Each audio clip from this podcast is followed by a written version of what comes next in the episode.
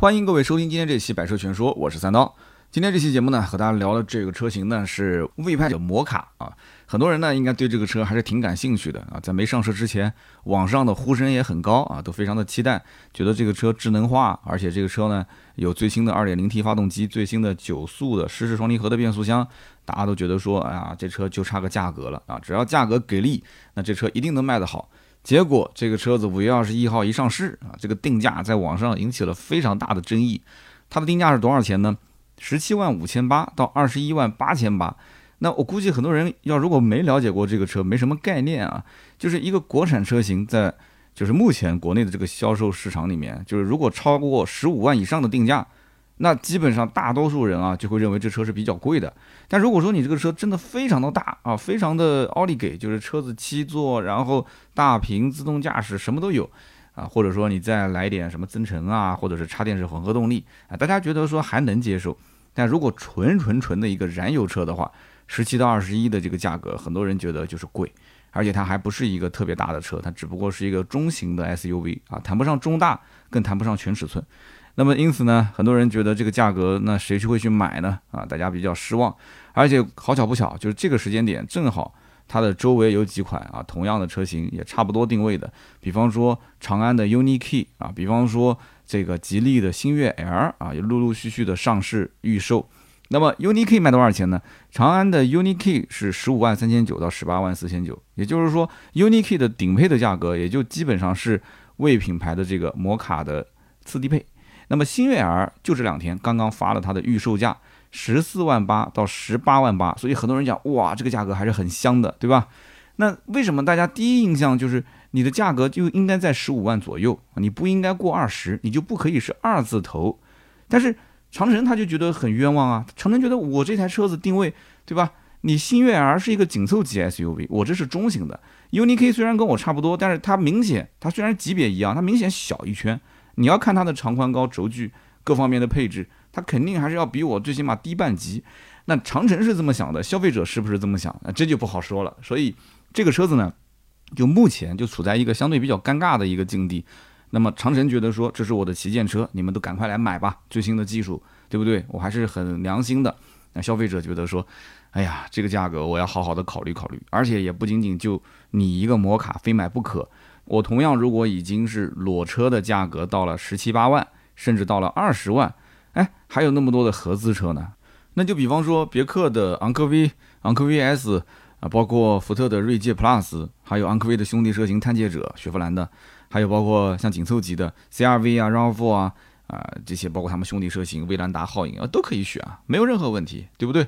哪怕就是国产车，国产车你说同样要是花个十七八万，甚至二十万。你如果不太在意它的品牌的话，星途，星途有个揽月，揽月比它还要再高个半级呢，是属于中大型的 SUV。你要是比大，那那它比你更大，是不是？那可能有人要说了，三刀你这样比就不客观了啊！你不能光是比大，那车子是越大越好吗？那不如买个面包车了，买个货车了，那装的更多。那其实你也知道，对吧？这个车子它可能啊皮质啊打孔啊缝线啊，包括它什么排挡杆是水晶的，那这些东西你怎么不说呢？做工材质用料，所以。节目一开始的时候呢，我先把所有的可能性给大家先说一下。就这台车子，它定价十七点五八到二十一点八八，你的预算决定了你最终的结果，这个是事实，无法改变的。所以呢，在节目一开始啊，我就做一点假设，把我能想到的这些啊所谓的竞品车型给大家先铺开来看一看。那么这个摩卡呢，它一共有五个配置，那么这个配置呢也是非常好记啊，它分成是特香、特浓跟特纯，也就是低配、中配跟高配。低配呢，特香只有一个两驱，那么中配的特浓跟高配的特纯还有一个四驱，那也就是说三个两驱，两个四驱，你到底怎么选？其实很简单，先选择好你到底要两驱四驱啊，中间两驱四驱差大概一万五，然后你再确定好你到底是买最低配还是中配还是高配。其实这个车型非常好选，它的低配盖板不盖，盖板不盖就意味着它的最入门的十七万五千八其实就很合适入手。如果再往上稍微走一点的话，特浓的那个十八万七千八两驱版本也是 OK 的。你要如果再往上，那你就要过二十万了啊！就买个特浓的四驱，特纯的顶配这两个版本，我觉得性价比不高。所以这个车型基本你买到头，也就是买到特浓的高配。所以你不要说看到网上有一些人讲说啊，这车价格怎么这么贵啊，都要二十一万多，基本买到二十一万多的可能性非常非常小。大多数人的买的这个预算应该在十七到十八这两个版本之间，应该能占到五成以上的销量，我觉得甚至六成、七成以上。那么我们简单介绍一下这款车啊，我相信有些人可能还不太了解，大家也可以打开我们的文稿看一看。那么这台车子我第一次看到它，我从正前方看它的前脸，它的前方四十五度角，我觉得有点像谁？像林肯。那么林肯的车造的也是比较圆润。那么这是好的词汇啊，如果说用一些不太好的词来形容，那就是比较的老气啊，没有太多的那种年轻的活力在里面。那这就是仁者见仁，智者见智了，是吧？有的人喜欢圆润，喜欢老气油腻一点啊，中庸一点。那有的人就不喜欢这样，他喜欢线条犀利一点啊，希望它运动一些。那如果你是后者的话，那这个车可能不是你的菜。然后这个车型在外观设计上还有一个点，我个人不是特别喜欢，就是它那个中网啊，它的银色和蓝色的车身配色。它配上那个镀铬的中网就很突兀，那个中网就像什么呢？感觉就像是一个，呃，厚嘴唇，就是那种香肠嘴啊，然后涂在那个地方。银色、蓝色配的是镀铬的一个中网的边，然后白色呢也是镀铬的这个中网的边缘，它不是特别的明显，而且这个白色最低配是不让选的啊，最低配没有白色，但是它唯独黑色，它的全车跟它的中网的边缘是同色的。就唯独黑色同色，那你觉得奇怪不奇怪？所以这个我不知道它为什么要这样设计。那么你可以去看看我们文稿当中的图片，评论区可以告诉我，就是你对于这个设计你喜欢不喜欢？我也想跟大家交流交流。然后这台车呢，你如果站在侧面，你看它的尾部跟侧线条的话，你还能找到一点点之前 VV 七跟 P 八结合的那种感觉。VV 七跟 P 八都是他们家之前的旗舰啊，但是呢，你现在看不到之前 VV 七的那种大口径，就跟拳头一样粗的四出排气，现在没有了。因为它变得更加的中庸了嘛，所以它变成了一个隐藏式的排气。所以呢，这台车子用一句话来总结，就是它少了像当年 VV 七那种就是初入社会的犀利感，反而是多了一些中年人明哲保身的油腻感。他可能以为说现在这样的一个做派会有更多人喜欢它，但是实际上可能不是这样子，是吧？大家也可以告诉我你是怎么想的。那么这台车的尺寸，其实很多人第一眼看到它，感觉肯定是大。绝对不是个小车。如果你只是拿一个紧凑级 SUV 的预算去买它的话，那我相信很多人肯定觉得它贵，因为紧凑级的 SUV，你如果是国产的话，基本也就在十五万上下；如果是合资 SUV 的话，基本也就十七到二十万之间。但是它明明就是个中型 SUV，你不能拿紧凑型的去买它，是吧？所以你要把它定位性定好。那如果是定好它的定位，你再看它的车身的长度、宽度、高度、轴距，它的车身长度是四千八百七十五，也就是接近四米九。它的轴距是两千九百一十五毫米，接近三米，所以这个车的长宽高大小，其实你拿豪华品牌的车型来对比的话，奔驰 GRC、宝马的 x 三、奥迪的 Q5L，这个摩卡比他们都要大一圈。那如果是拿国产，我前面已经说过了啊，前面说的是 UNI-K 跟星越 R，比他们俩都要大一圈。然后你再看这个车的动力总成，最新的 E20N 的 2.0T 发动机，两百一十四匹马力，三百二十八牛米。而且呢，还是一个四十八伏的轻混啊，所以呢，你慌不慌？很多人其实不太喜欢四十八伏轻混啊。其实对于我来讲，我也是不太喜欢。虽然说你能省点油，但是呢，你反而是增加了一个故障点。那万一要是有问题了，质保期之内还好啊，过了质保期，可能修一下就是万把块，是吧？那么全新的九速的湿式双离合变速箱，这也是长城之前吹的非常多的。那么这一套动力总成到底体验怎么样？我觉得你只要结合两个点去感受它就可以了。第一个就是你轻踩油门、深踩油门、跑高速、跑低速，你试驾的时候你去试一试。如果你觉得说，哎，这个油门很跟脚，这车开起来呢还相对比较顺手啊，动力说有就有，降档升档感觉还行啊，开起来挺舒服的。行了，你不要去看那些什么所谓的专业车评，没有意义，你自己开的舒服就好。那么第二一点就是油耗，之前。长城的所有的 SUV 的系列被人吐槽最多的就是油耗特别高。那么现在又加入了四十八伏轻混，又是一个最新的九速的横置的湿式双离合的变速箱，对吧？加上最新的二点零 T 的这个发动机，今后让它跑个半年，然后你看一看车主的实际油耗。那如果说真的油耗是大幅的下滑、大幅的降低，那么我觉得你要如果想买一台哎中型的 SUV，想要配置啊各方面都好一点，做工好一点，预算又在二十万以内，十八十九这个样子。那为什么不能买呢？对不对？那前提就是这台车跑个半年，然后呢，小白组都试完之后，质量也没什么问题，对吧？又比较省心，可以买啊，完全可以啊。那么这个车型，很多人第一次去看，可能外形是有争议，但是内饰，我相信大多数人还是觉得是 OK 的，因为这个内饰呢，当年就是魏派的旗舰 VV 七就已经做的算不错了。那么现在的这个摩卡，我个人觉得啊，也不能说是超越它，只能说它现在做的是更加的成熟和老练一些。就是以前的 VV 七内饰比较浮夸，啊，什么所谓的去蹭这个兰博基尼的这些点啊，说兰博基尼的设计怎么这个那个的，这完全没必要。现在呢，也不要说像谁啊，就是自己的一个设计，那无非就是中控的那块大屏，它可能就是发力有点过猛了啊。它中控的那块屏十四点六英寸，而且是全系标配，不管是高配低配都有。这个屏有多大呢？我跟大家这么讲啊，特斯拉的 Model 3啊，知道中间有个大屏是吧？特斯拉的 Model 3的中控屏是十五寸。啊，这台车子摩卡中控屏十四点六，十四点六跟十五基本上差不多，你肉眼应该是第一眼是分不出区别的。然后还有一个车，我觉得也很有意思。为什么我说这台车前脸看的有点像林肯？就是林肯有一个冒险家，冒险家的中控屏也是非常突兀，就在那个地方杵着。那冒险家的中控屏是多大呢？十二点八英寸，十二点八其实也不算小了。所以呢，上面这几款车，如果你都看过，你就知道我讲的摩卡这个尺寸到底有多夸张了啊。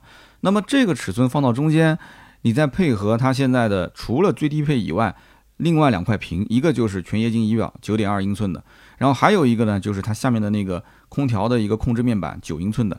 那这里有两个小问题啊，第一个问题就是它这个全液晶仪表，它放的位置是比较低的，所以因此呢，你手扶着方向盘，你往正前方看。前方是没有仪表的，你必须要把头低下来，下面才会是个仪表。所以很多人吐槽说，为什么仪表安装这么低呀？但是你要想一想，其实它的中控这个屏幕都已经十四点六英寸了，特斯拉它的这个中控屏是十五，然后直接把正前方的仪表给取消了。所以你看啊，长城啊，毕竟是个传统车企，胆子还是比较小，它完全可以把正前方的九点二英寸的全液晶仪表给取消，怕什么呢？你取消了反而有争议，有了争议你不就有流量了吗？对不对？要的不就是流量吗？这年头就要流量啊，厂家也要啊。这个东西又无足轻重，你把你的时速啊这些放到你中控的十四点六英寸的屏幕的左上角，跟特斯拉 Model 3一样不就行了吗？慌什么慌？不要慌，对吧？然后第二个就是这个中控屏的大小，其实你去上百度搜，你搜“冒险家中控屏”，你会搜到一个非常有意思的现象。很多人搜索啊，他搜索的问题是“冒险家中控屏可以改小吗？”也就是说，屏幕。真的不一定越大越好，有的时候你屏幕大了之后会变成什么样？就是第一个，你胳膊肘要伸到你那个屏幕的右上角，你得身子往前倾，就是屏幕它是横着的，太大了，而且每个人身材不一样，有的人手长，有的人手短，是吧？而且座椅调节前后，个人坐的舒服的位置也都不一样，所以你要想碰这个屏幕的右上角的这个触摸，就要伸好远，你总不能让副驾驶的人帮你去伸吧？所以这种宽屏。有的时候会出现一些问题。第二个就是反光，基本上只要试过这个车的人都会说，上面的一块屏跟下面的这一块空调面板的屏都会反光。所以呢，它没有任何的遮挡，上面没有小帽檐。那么因此，这个中控屏大到一定程度之后啊，又有反光，然后呢，呃，它的顶角的那个位置又不太好去触摸，然后整体它跟整个内饰又不是特别的协调啊。那么这样一来的话，大有的时候就不一定是有意义了。那么竖着的那种。中控屏很多人也见过，甚至有些屏幕是可以旋转的，对吧？你包括像我开的那个威马就是可以旋转的。以前我不太理解竖屏的存在的意义，因为竖屏的话，我觉得就是看视频什么的就不太合理，对吧？但是你会想到开车的过程中看视频，毕竟它更不合理，是不是？而且竖屏有好处是什么？就是你在驾驶位置上下触摸，它这个区域是非常合理的，你不需要左右啊手伸太远去横向的操作。所以你看这个屏幕啊，光是这么一个小设计，就会有很多的一些点是要结合你的实际使用体验的。那么这个反光的点呢，也不是说它的这个什么品质不好，因为我们之前去试奔驰的 S 级，它的中控的那一块竖着的屏幕，其实也一般啊，反光也比较严重。所以呢，大家在去体验这个车的内饰的时候啊，注意我今天说的几个点。然后呢，你要去试驾，试驾的时候你肯定要去测它的驾驶辅助系统。驾驶辅助系统呢，其实正常的 L 二级别的大家都玩过啊，就觉得很正常。比方说车道保持啊，啊车道偏离预警这些自动的 ACC 巡航。那么你在玩这个车的时候，你可以再试一下，它有高速上面的自动变道超越慢车，而且呢还有这个自动进出匝道。所以呢这几个功能你可以去试一下，虽然也不是很新鲜了。之前我们聊一些新能源车的时候啊，也都有这样的一些功能升级。今后呢，据说这个摩卡还会出一个激光雷达的版本。那其实呢，我也不是很期待，因为激光雷达的版本价格肯定更贵啊，估计都要接近三十万。那你会花三十万去买一个摩卡吗？哎，你想一想，我相信大多数人应该是不会，是吧？所以我们还是看看现在目前能买到的版本，它的自动驾驶用的是什么芯片？它用的呢是 Mobileye EQ4。那么 Q4 这个芯片，我们在上一期欧拉这个系列里面其实已经讲到过了。那么很多人如果了解欧拉啊，研究过它的一些硬件，你应该知道欧拉的这个 Q 四芯片其实跟哈弗的 H 六上的所谓的自动驾驶用的芯片也是一样的，所以它的这个驾驶辅助系统其实基本上在一个级别，就是你不能讲摩卡已经是旗舰级的啊自动驾驶的这种高性能的这种级别，不是的，大家都差不多。它的所有的这些系列，我估计也是为了让成本啊相对来讲降得更低，因为家里面这些车用的都是同样的芯片，那自然而然的话，它的采购量就变大了嘛。这毕竟是第三方啊，Mobileye 也要挣钱啊，对不对？那么 Mobileye 的 EQ 四这样的一个芯片，它的算力是二点五 TOPS TOPS，二点五 TOPS，其实这个你不用记住它到底什么意思，你只要知道这个数值是越高越好，那记住二点五就可以了。那么我们再看一看其他的一些新能源车。因为新能源车做自动驾驶一般都比较厉害，那么到底厉害到什么程度呢？小鹏 P7 用的是英伟达的 ZView，ZView 之前我们也介绍过的啊，它是三十 TOPS。那么我们刚刚讲摩卡是多少？摩卡是二点五，小鹏是多少？小鹏是三十，翻了多少倍自己算。那么特斯拉呢？特斯拉如果你要是选装 FSD 啊，完全自动驾驶功能的话，它会给你配置两颗七十二 TOPS 算力的 FSD 芯片，大家可以算一下，两颗加一起。是一百四十四，一百四十四比上二点五，就是摩卡的算力，你就知道它们之间的差距到底有多大。当然了，有可能有人要讲了，说三刀你不能把自动驾驶直接跟这个所谓的自动驾驶芯片直接挂上钩啊，这个芯片只是它的一部分啊，这个我理解。但是呢，芯片毕竟是一栋楼的一个地基，对吧？那么地基到底好不好，这个楼能建多高，我觉得说可能看各家的本事。但是这里面也侧面的反映出，就是这个厂家他对于自动驾驶这台车的潜力到底要挖掘到什么程度。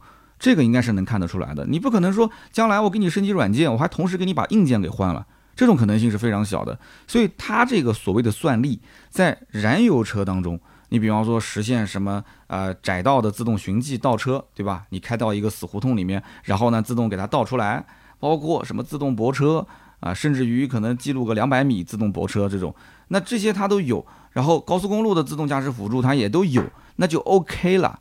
它就是在燃油车当中，大家在这个起跑线上，我稍微比别人可能呃多出个半个头就行了。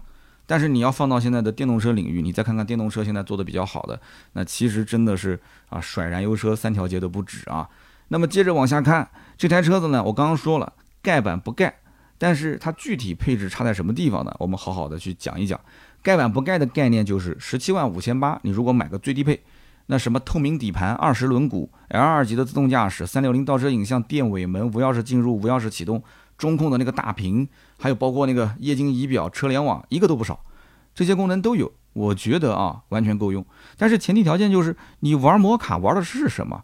这些配置比较高，然后车子呢又是一个嗯还不错啊，轴距啊两米九，车长差不多四米九。然后我对长城品牌，我觉得在国产当中做 SUV 也算比较专业。嗯，用的都是新的技术，二点零 T，嗯，开起来也不错。你如果是这样的一个人，你都体验完了，你都想得很清楚了，十七万多块钱，他也没什么优惠，刷卡最后交个购置税，交个保险，差不多呃二十万吧落地，你觉得心满意足，那就是你的菜。但是你心里面总是我们南京话讲叫总是抹不直，就心里面觉得不平衡，抹不直。那你为什么抹不直呢？其实很简单，因为你二十万你可以买到很多合资车，对不对？因为你二十万，你可以甚至买到什么领克零一，对吧？你可以买到很多的一些啊，你可以再便宜个两万块钱，便宜个三万块钱买星越 R，买 UNI-K。那你心里面总是心心念念其他的人，你就不要说你喜欢摩卡，你不喜欢，你不爱它啊，转身走人。那么再看，如果你的预算还更充沛一些，就是能再多掏个一万多块钱，我觉得次低配啊，应该还是可以考虑的，因为它本身盖板就不盖嘛。刚刚前面讲的是特香，那么现在就是特浓型。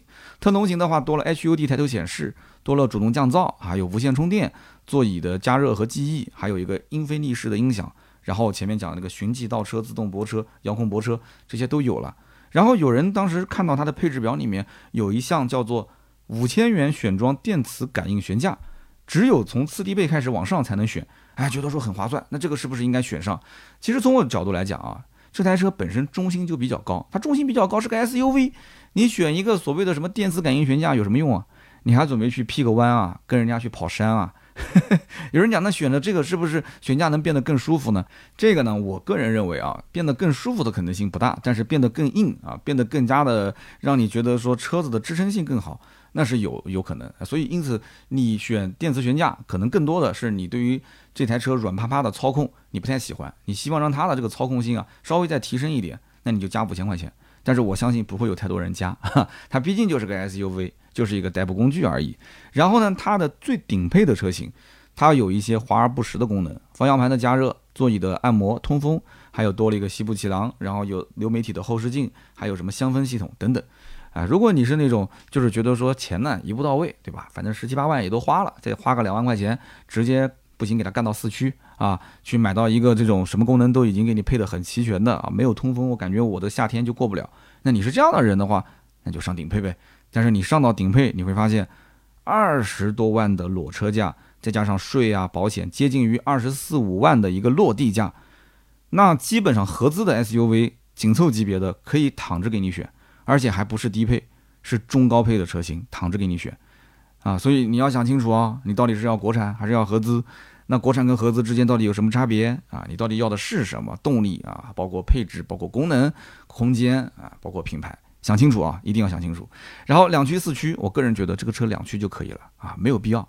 城市 SUV 适时四驱啊，只是稍微的可能遇到一点小路况脱困好一点，开的稳一点。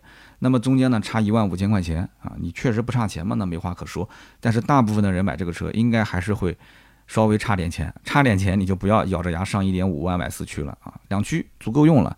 所以呢，基本上这台车子啊，基本它的一些情况我都说得很清楚了。然后颜色我是推荐黑色的，但是黑色不耐脏，你要经常洗。白色呢，它那个银色的中网镀铬相对来讲还好一点，不是很明显。但是它的蓝色和银色中间那个中网，我感觉是不太舒服的。内饰的配色有四个，你自己去选。那基本上。就是这么一个情况啊，大家呢就根据自己的需求来进行搭配。那么摩卡的这个定位，跟大家再简单说一下，这个定位呢，其实目前来讲是魏派的一个旗舰车型。那么之前的 VV 七，据我了解，现在目前经销商应该是少量的库存，甚至很多地方没有。还有一个之前这 VV 七 GT 卖的也是更少了，这个车基本也都没货。所以现在的状态就是说，旗舰版本 VV 七已经是让开了路，摩卡现在上位，然后后期还会出马奇朵。还会出拿铁这两个版本呢，就是用来替换现在的啊魏派的 VV 五和魏派的 VV 六，相当于是他们的一个继任车型。那么今后还会再出一款车叫卡布奇诺，卡布奇诺，卡布奇诺呢这个车型定位应该是高于摩卡，它应该是一个新的旗舰车，那定价我估计要接近三十万。所以今后你会发现整个的长城魏派的品牌，它的旗下所有的 VV 系列名字全部取消，然然后就变成了这些。啊，就像开了个咖啡店一样的，就是什么玛奇朵、拿铁、卡布奇诺，还有包括这个摩卡。那么你以后去到这个店里面的话，你就跟点咖啡一样的啊。人家讲买车跟买衣服一样，你这个买车就跟买咖啡一样。然后呢，它将来还会有个轿车，所以我觉得它有点不纯粹。你说长城、魏派这么多年了都不做轿车，突然来了一款轿车，我觉得这个轿车大概率应该是用同行的一些。平台和技术直接拿过来换个自己的标，那具体用哪一家呢？我们也是拭目以待，因为六月份会公布细节。它的定价呢是在十五到二十万啊，那基本上对标的应该都是合资了，雅阁、凯美瑞、帕萨特、迈腾这些车。但是呢，我其实为它捏把汗啊，因为现在你看它的 SUV 车型一直在做一个更新换代，整体的趋势还是往好的方向走。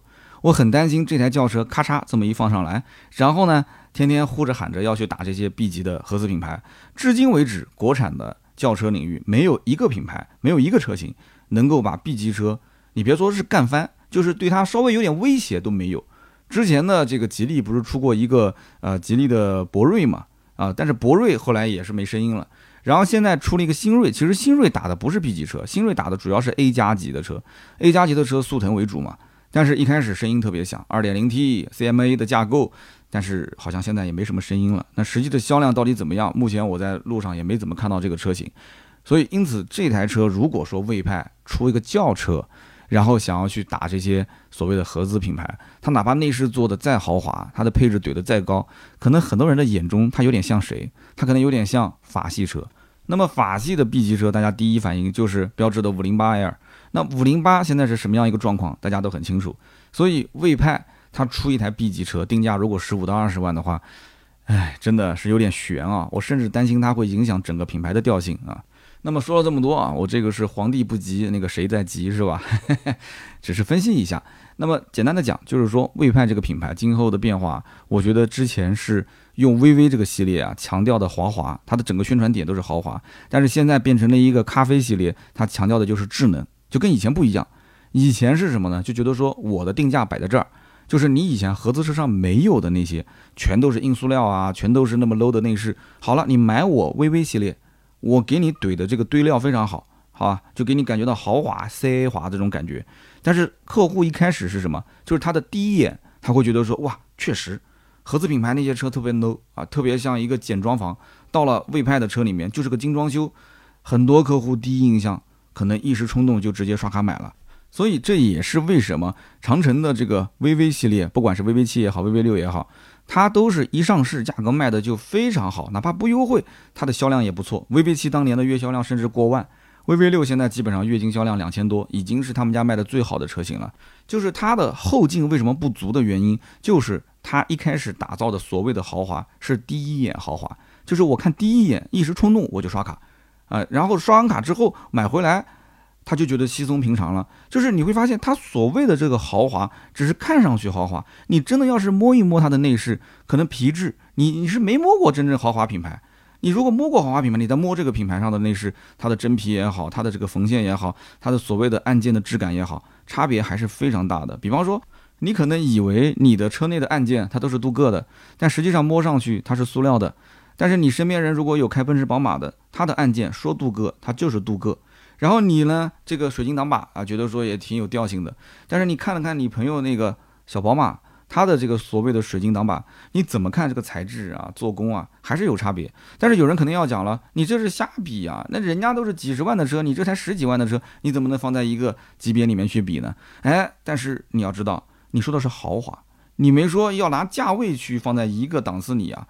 啊，我买的这个车子，我当然是觉得我是冲着豪华买的，所以现在的宣传点就不再把豪华放在第一位，还不如我直接给你把屏幕搞大一点，我直接给你弄一些所谓的呃自动驾驶辅助啊，这些所谓的高科技，其实成本并不是特别的高，这些东西反而甚至没有用什么真皮呀，什么那些好的用料，成本还要再低一些。所以呢，从现在这个时间点，摩卡应该是这个品牌的一个转折，就是今后。整个的魏派系列就开始玩所谓的智能化，智能化更能吸引年轻人，而豪华感其实吸引的都是一些中老年。但是你说长城它有哈佛系列，哈佛的 H 六卖的非常好，它哈佛的 H 系列能不能成为魏派的这个蓄水池，把这个客户啊源源不断的输送给魏派呢？其实我觉得可能性不大，因为你想想看，大众的车主也不是人人都会去换奥迪，你一个长城的车主都开了那么多年了。结果还是换了一个魏派，有本质的提升吗？都是十来万块钱的车，哈弗的 H 六现在第三代的车型卖的也不便宜啊。所以呢，这也是可能长城会遇到的一个比较大的困扰，就是去哪边寻找它的增长点。所以在这里呢，我还是提醒老百姓一个点，就是今后你去看魏派的产品，你的重点可能关注的就是它的这个配置怼得比较高，它的智能化可能比较吸引你。但是呢，你一定要知道这台车你还是要好好的开一开，去感受感受。去摸一摸它的这些材质用料，它的豪华是不是真豪华？它的这些材质用料你是否满意啊？你不要说一上来被这些花里胡哨的一些智能的功能就吸引了，就刷卡了。你不要到最后又是属于一开始它发力非常猛，然后到了后面 拿回来之后开了个一年，又觉得索然无味啊！想想清楚自己的用车环境。那么我们再讲一讲，如果说我不买。啊，摩卡的话，其他的一些竞品车型哪些是可以替代它，或者说是可以重点考虑的？那么前面我们说到的就是长安的 UNI-K 啊，UNI-K 呢，它的售价十五万三千九到十八万四千九，也就是说它的均价比摩卡要便宜两万来块钱。因为摩卡刚上市肯定没有优惠，UNI-K 目前其实也没什么优惠。那么两者之间都没有优惠，就比指导价呗。那么比下来便宜两万多，两万多真金白银啊！你想想，UNI-K 的配置也不低啊。那无非就是从账面数据上来看，UNI-K 呢，它的长宽高啊，包括轴距啊，比起摩卡稍微小一点。但是我告诉你，两台车停在你面前，一般情况下，我问你谁大谁小，如果你不看数据，基本上没有人第一眼肉眼能看得出来的。它的内部空间基本也是打平手，所以空间包括大小，我觉得就没有太多可比性。唯独就是设计，这两个车设计风格差别非常大。UNI-K 甚至于你告诉我是台电动车，我都相信啊，就长得比较，就是有点超前的那种感觉啊。然后 UNI-K 它也是 2.0T 的发动机，甚至于它的马力扭矩都不比这个摩卡要小，它是233马力390牛米，那摩卡是214 328，所以你想想看，它动力也不弱，只不过它没有48伏轻混，但是对于有些人来讲，没有48伏反而是个好事。而且它是 2.0T 加 8AT，它还不是双离合。有些人还担心摩卡的双离合是不是？它这个是个 8AT 变速箱。你甭管后期你说驾驶什么顿挫啊、啊反应啊这些好不好，这些不重要。但是我总认为 AT 比双离合质量要好，这是很多人的想法，是不是？所以两者之间剩下来要比的是什么？我觉得动力总成方面比的就是油耗了，因为毕竟是个家用车，你动力好，要想马儿跑，马儿能不能再少吃点草？那油耗如果好的话，我肯定能接受啊，是吧？所以呢，将来多看看这两台车的油耗对比到底怎样。那么 UNI-K 之前呢有一个小污点啊，什么污点呢？就是那个麋鹿测试事情闹得也挺大。那么后来呢，厂家也是对外声明了啊，说车子也就全部召回了，呃，仓库里面的就是 4S 店的车也拉回来重新进行调试，现在也没有这个问题了。但是不管怎么讲，很多人心里面还是会呃能记住这件事情，在买的时候呢，可能对于他的决策会有一些影响。那么到现在为止呢，摩卡网上还没有什么它的负面啊，无非就是争议这个车的价格比较的贵。但是价格贵，我之前也说过，有的时候呢，贵不是他的错，是我们的错，是不是？哎，所以呢，UNI-K 跟它之间对比，便宜个两三万。而且 UNI-K 其实它的自动驾驶芯片啊，反而不比摩卡要差，它用的是地平线的增程二，算力呢是四 TOPS。摩卡之前我们说过，EQ4 的芯片算力是二点五，但是这个里面呢，我还是要再提一点。你要看它实际能实现多少功能，它的这个功能的融合性有多少。如果说摩卡它的芯片算力虽然说啊没有像 UNI-K 那么大，但是呢它给你提供的功能特别多，它给你开发的特别多，可以让你去用。但是 UNI-K 呢相对比较保守，它很多功能不给你用，那你就去看你到底想要哪些了，根据你的实际驾驶情况来选择。那么好，关于这个 UNI-K 跟摩卡的对比，我说的也比较多了啊，大家就稍微去评判一下。下面呢，我们就说一说吉利的星越 L。吉利的星越 L 呢，这车价格更便宜，预售十四万八到十八万八。那我相信正式上市的时候，应该还会再往下调一点点。那么它的均价比摩卡要便宜将近三万。这两台车按道理讲就不是一个级别的车，但是呢，很多人还是觉得说，哎，星越 L 现在也是吉利算是个小旗舰了，对吧？呃，那我买星越 L 也够用，车子现在很多 4S 店也都到了，大家都能看到。星越 L 的空间不小，配置也不低。那我买它还是买摩卡？摩卡虽然也是旗舰，这么大的车子有必要吗？对吧？那么星越 L 是个 T5 的发动机，然后呢是 CMA 的架构。那现在所有的你看，不管是领克还是吉利，基本都是拿沃尔沃的这一套动力总成和架构过来，真的是一招鲜吃遍天啊！而且配的是个 8AT 的变速箱，它的高功率发动机啊，它的低功率发动机呢，很多人呢就有点纠结，说我的钱都已经花到这个位置了，我为什么不上一个 T5 的高功加一个 8AT 呢？但是你买到了高功率发动机，就必须是买四驱，所以这个就很尴尬。它两驱用的低功率，四驱用的高功率。四驱只有两个版本，十七万八、十八万八。两驱呢有三个版本，十四万八、十五万八、十六万八。很多人当然是想要直接上高功四驱了，是吧？那么很多人的预算呢又比较捉襟见肘啊。如果真的预算到位，很多人直接就刷卡买合资了。那我既然选择国产，很多人预算是十五万，最多不超十六万。可能甚至于买的还是要再降一个级别的车，他可能想买一些国产的这种轿车，或者是合资的这种紧凑级的轿车，或者再小一点的 SUV。那么现在我现在这个预算可以买一个啊这么大的一个国产的最新款的星越 L 紧凑级的，空间不错，配置也不错，所以他手上只有那么多的钱，就十五，最多十六。但是看到 2.0T 8AT 这么香，对吧？高功率的四驱。但是钱不够啊，十七八万，十七点八，十八点八，又没有优惠，落地可能要到二十，对吧？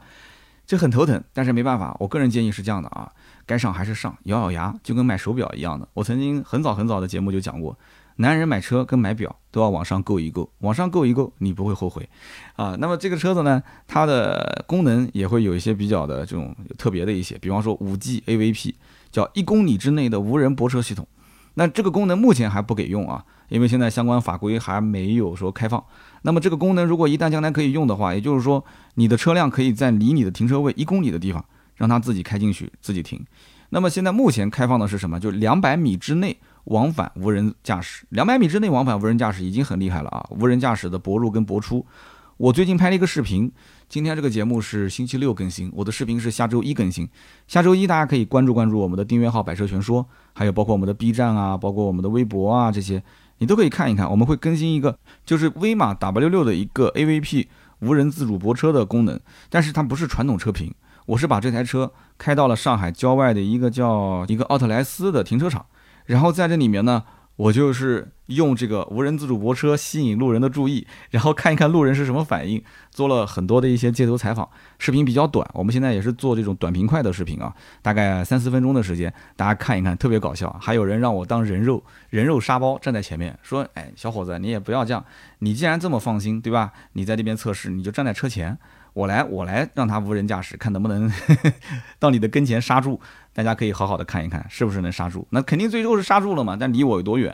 如果是把我撞了，今天也不可能在现场给你录音频，是吧？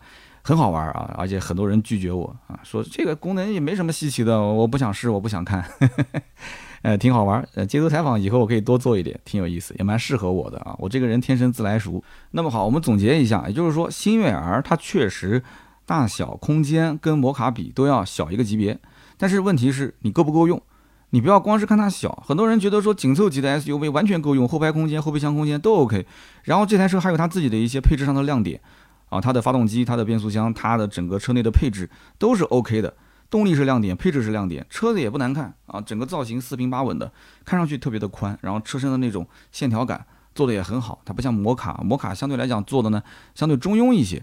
那么，因此，星越 L 我觉得对摩卡的杀伤力应该讲还是挺大的，毕竟它的均价要便宜将近三万啊！你想一想，那我们再说说合资，那合资就不用说了，不管合资车做的有多烂，它至少是个合资，那很多人就认，他就觉得合资车更耐用啊，合资车怎么怎么好啊，就国产车就是怎么都不放心啊，面子上也过不去。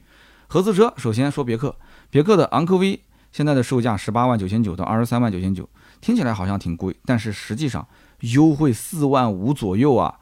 也就是说，优惠完它的售价也就在十四万多到十八九万，这就是昂科威的一个真实的状况，十五六万、十六七万的裸车价就可以买到了。这是一台紧凑级的一个合资的 SUV，还有个昂科威的 S，昂科威 S 是二十一万九千九的二十七万九千九，因为它是二点零 T 的版本啊，它没有一点五 T，优惠呢也是差不多四万五上下，也就是十七八万到二十二三万，大概是这个价位，卖的也不错。那么这两个车型，它的尺寸都比摩卡要小一圈，两台车其实是一个级别的，只不过是两代车型，它的平台都变了。昂科威主卖的是一点五 T，昂科威 S 主卖二点零 T。昂科威是以前欧宝的平台，昂科威 S 现在用的是泛亚自己的平台。所以呢，就是你要如果选择合资品牌，你希望它的性价比高一点，配置呢各方面空间合适一点，现在昂科威很多的人就是冲着这个去的，就是价格很合适，哎。看上去呢，车子造的也挺好看，挺洋气的，对吧？然后这车子毕竟品牌也这么多年，开出去人人都认识，啊，认知度也比较高啊。牌子呢毕竟是个合资，大家觉得差不多就好了，对吧？但是它实际上动力我觉得没什么亮点啊，配置方面也没有特别亮的亮点。然后这台车特别有意思啊，它的尺寸就是上海展出过一台车，就是因为昂科威很多人觉得还是偏小，能不能再大一点？好，它就上海车展出了一个昂科威 Plus。昂科威 Plus 的车长是四千八百四十五毫米，接近于四米九，轴距是两千八百三十三毫米。其实这个尺寸跟现在的摩卡是差不多的。那么这样的一台车子，它竟然做成了一个七座，所以我觉得就看不太懂。你就是个五座又怎样？但是他可能觉得昂科威跟昂科威 S 已经是五座了，那这台车七座正好是可以打一个互补嘛，对吧？所以呢，这个福特有一个叫锐界 Plus，它可以五座，可以七座，它一个车型就分成了五座、七座版。那昂科威现在是三款车，分别有五座和七座，有大有小，然后有一点五 T，有二点零 T，那就给你多个选择嘛，多生儿子好打仗啊。那么它的兄弟车型叫探界者，雪佛兰，雪佛兰的探界者一点五 T，十六万九千九到十九万四千九，二点零 T，二十一万九千九到二十三万九千九。那么这个定价呢，看似好像跟昂科威也差不多啊，便宜了大概一万来块钱，这是指导价。它的终端优惠能有五万多，它比昂科威还要优惠的大。它的优惠力度这么大之后，你会发现，1.5T 的版本就是个十二三万的车型，2.0T 的版本其实也就是十六七万的车型。真的啊，探界者很便宜，非常便宜。那么它也是一样的动力总成，我就不去评价了啊。啊，曾经也出现过，比方说变速箱的异响、顿挫、滑发箱的故障，所以这个车的品牌力一般，口碑也一般。但是毕竟是合资。那么我们再讲一个合资品牌，就是刚刚提到的锐界 Plus。锐界 Plus 其实卖的还不错，也正因为它的销量还可以，所以它终端优惠不大，一万五到两万块钱，差不多这个优惠。那么锐界 Plus 呢，它有五座版和七座版可选，它的长宽高轴距基本上跟摩卡差不多，它的车长四千八百七十八，摩卡是四千八百七十五，它的轴距两千八百五，摩卡是两千九百一十五，其实大差不差。而且锐界 Plus 它的动力其实算是一个亮点，它是个高功率的 2.0T 的发动机，两百四十五马力，390牛米，应该说是相当可以了。8AT 的变速箱，这台车呢，我之前在无锡开过，当时我去提前探路嘛，呃，去拍那个 V2X 的那个车机系统，我当时开了无锡的拱湖大道，还有那个叫什么太湖大道，就是那天下午就不停的拿这个车来回开，我觉得非常好开。底盘各方面也很扎实，然后车的发动机动力啊、变速箱的匹配度啊，我觉得都很好，就唯独油耗不低。那天开下来，我看了一下油耗啊，将近十一个油还要多，油耗不低。但这个车加速各方面，我觉得都没有问题。它的官方的加速度是百公里八点一九秒，跟摩卡的八点二几乎是一样的。所以如果你要对于动力有要求，这两台车几乎是打平手，然后空间也几乎是打平手。剩下来就是看看它的价位，还有它的一些功能配置了。这台车唯独可能配置是比不上摩卡。但是它毕竟是个合资，所以你想想看，摩卡其实在整个的市场里面，它的竞争对手还是非常非常的多。那么我们最后稍微总结一下，你说摩卡，我们今天讲了这么多，它有它的亮点，有它的缺点，那它这台车的定价到底是不是贵了？全新的发动机，全新的变速箱，你作为一个长城的老板，你是不是希望能够把这台车的成本稍微的摊销一下？那用的都是一些新技术啊，全系还标配自动驾驶辅助，那么。这个东西是你的问题，这不是消费者的问题，所以老百姓会认为说，那对不起，你作为一个魏派这个品牌，而且这么多年其实是走一个下坡路的，你现在是希望通过可能这款车型稍微把这个趋势啊扭转一下，把你的运势扭转一下。我前面也说了，从摩卡开始，后面整个魏派的车系要大换代啊，VV 五、VV 六都要换成什么马奇朵啊，包括那个卡布奇诺啊，后期还会出旗舰，还会出轿车，那所以摩卡你打头阵。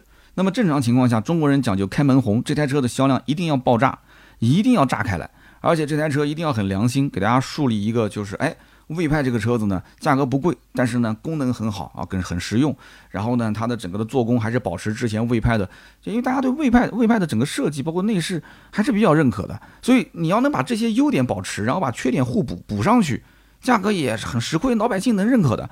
结果现在感觉有点开局不利啊，就是很多人觉得价格还是贵了。但是我的观点是什么呢？就是如果说你不往上够，你只看到这个十七点五八万，你就说哎够了，这个配置完全符合我的标准，OK。那摩卡对于你来讲它不贵，应该说是不贵。就中型的 SUV 卖个十七万多，相当于紧凑级别的合资 SUV 的一个入门价格，有的人能接受。但是你往上看，你看到了二十多万，那对不起，二十多万对于他来讲确实价格是有些贵的啊。那么车身尺寸跟哪怕国产的星越 L 也好，长安的 UNI-K 比，确实都要稍微大一些。但是大对于你来讲有没有必要？你是不是一个喜欢大的人？看你个人。产品呢，应该说支撑这个价格是没有问题的。但是品牌力，大家是否认可？这个我觉得打一个问号，大大的问号。VV7 呢，当年也是怼配置。当年的设计也是博出位，那么现在这个车其实所有的亮点是集中在里面，而不是外面。如果是集中在里面，不在外面，它最终它的发力的点会不会能够被大家都能接得住？那这个不好说。然后现在你看，之前还有很多吐槽的点，比方说找姚安娜代言啊，然后让李云迪作为摩卡的车主，话题性非常强啊，在网上热度很强，但是其实实际吸引力不大，对它不是一个加分的项。所以摩卡我可以讲无所谓被人评价好与坏。就是怕这台车被人忽略，大家都无视，那就麻烦了。但目前来讲，应该说大家都知道了啊，有这么个车叫摩卡，买不买还是打个问号。所以后续呢，我觉得，嗯，还是要关注关注这台车的价格走势啊。如果说厂家要放量，价格再往下降一降。比方说啊，终端优惠给个一两万，最好是两万以上的优惠啊，那是不是就变香了呢？好的，今天这期节目就聊那么多啊，关于摩卡，希望大家呢也可以在我们的节目下方评论区多多的交流，你怎么看摩卡这款车啊？你如果最近想改买车的话，十五到二十万的预算，你会不会考虑摩卡这个车型呢？可以我们在评论区一起沟通一下，留言评论呢也是对我最大的支持。我们会在每期节目的下方留言区呢抽取三位，赠送价值一百六十八元的芥末绿燃油添加剂一瓶。下面呢是关于上期节目的留言互动环节。上期节目呢我们聊的是欧拉啊，欧拉的白猫、黑猫跟好猫。然后呢，其中有一位听友讲说，呃，他的名字叫听课就打盹。他说，刀哥，你文稿里面的那个 I N Y 是我拍的。啊，我们最近招了一个新的小编，改天呢让他写一篇自我介绍给大家认识一下。啊，也是从英国留学回来的。然后这个小编呢特别喜欢车，从小都是看各种汽车杂志。那么最近呢，我们把我们的排版编辑的一些工作交给他来做。然后他最近也是在尝试上手写一些原创的文章。啊，他本人也是一个 AMG 的车主啊，有机会呢也会让他去拍拍视频。这一周呢，他会去参加这个 GT 秀的活动。那么这一位新的成员，他的名字叫新一啊，也希望大家今后多多支持他的原创内容。那么这次的排版呢，呃，虽然说加了这个照片确实不严谨，但是我呢也跟他说了，今后照片这一块儿我们还是要再注意一些。那么同时也是感谢这位听友啊。这个听课就打盹，没有去深度的追究相关的问题。那么同时呢，我也是作为团队的负责人啊，推功揽过这件事情是肯定要做的，向你道个歉。那么道歉呢，必须要表示一下，所以呢，就送一瓶芥末绿给你啊。听课就打盹。好的，那么下面一位听友，他的名字叫做 Super 盆啊，Super 盆，他说：三刀，你还记得二月份我在微博问你欧拉好猫的电池问题吗？这里面有个冷知识，四百零一续航是有两种电池可以选的。宁航时代的磷酸铁锂和蜂巢科技的三元锂电池，容量分别是四十七点八度跟四十五点九九度。当时我很纠结，这个电池到底应该怎么选，所以问了三刀。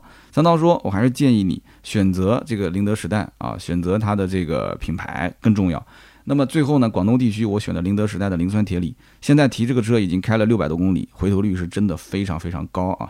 那么遇到很多次路人问我这车多少钱，好不好开，什么牌子，颜值确实很好。那么作为家里面第二台车，用起来应该说是真香。那么最后呢，看个物，这个欧拉好猫的充电桩其实安装是免费的。那么只要是三十米之内，就是排线的话，它都是免费。那么这一点呢，节目里面说的不太对啊，就是你白猫黑猫可能要付费，但是好猫真的是不要钱。那么七年的听友第一次留言啊，说你要送我个芥末绿，我也可以用，因为我们家有燃油车。但是最后我还要说一下，这台电动的欧拉的好猫。我等了一百一十多天，将近四个月的时间，的确是这样的。就欧拉好猫，好像到今天为止产能都非常非常的少。就是说上期节目我也讲好猫几乎没什么优惠，那么其中一大部分的原因也是因为这台车几乎是买不到。就是你觉得它贵，但是你去买，你去问，其实你可能还得定，还得等啊。那么下面一位听友叫做却道天凉好个秋，他说三刀好猫的对手应该增加一个秦 Plus EV。因为秦 Plus EV 也是这个价位的，所以呢，三刀你如果把这台车加上的话，正好好猫的竞品车型就会有三厢车、有两厢车，也有 SUV，全都齐全了。